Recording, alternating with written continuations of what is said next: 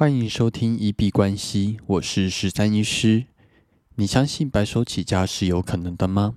你相信一般人也能致富吗？欢迎回到九十天赚一千万系列企划实进记录，在这里会分享每天的进度跟体悟。好，那昨天忙得比较晚，所以今天睡到蛮晚才起来的。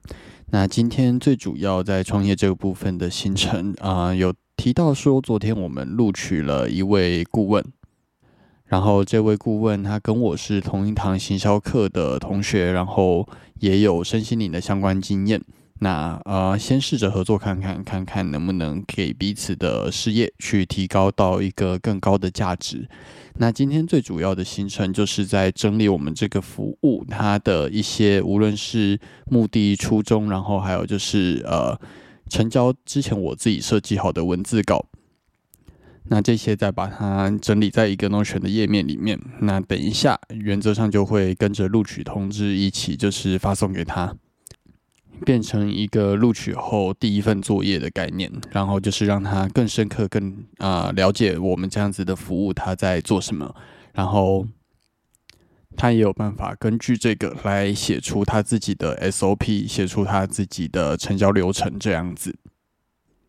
然后这两天比较重要的事情是，赶快把 IG 的广告再打一次。然后呃，这次打的范围跟呃金额会再更大一点。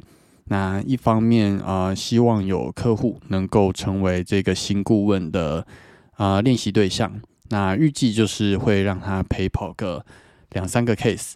之后呢，啊，我在观察他练习两三次之后，就可以考虑把咨询成交这个部分的流程交给他来做处理。那可能这两天要赶快，就是把这个客户给找出来，大概是这样子。那今天在起床之后，不知道为什么整个身体就是蛮累的，然后也呃有点懒懒的，然后就结果也拉了肚子，跟就是鼻涕也一直流。那希望在最后的十天，呃，不会有任何生病的状况，不然真的会大幅的降低效率，还有就是这个积极度。因为说实在，如果身体很累的话，我觉得要专注的、积极的去做冲刺，我觉得有一定的难度啦。那昨天忽然有一个想法，今天可以在节目里面稍微跟大家聊一下。我觉得，呃，很多人不敢去放手一搏创业，其实是因为他身上背了蛮重的包袱。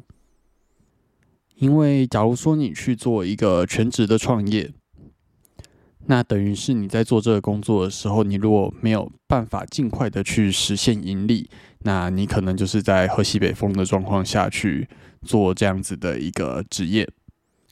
那解决的方法基本上，嗯。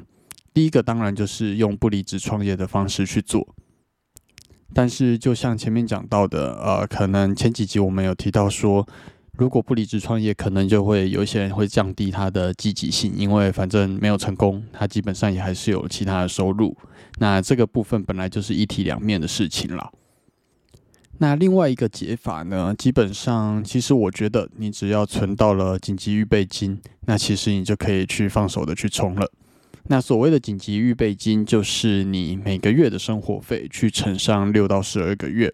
那也就是说，在你不工作的情况下，你靠着这笔钱，你还是可以持续的去存活六到十二个月。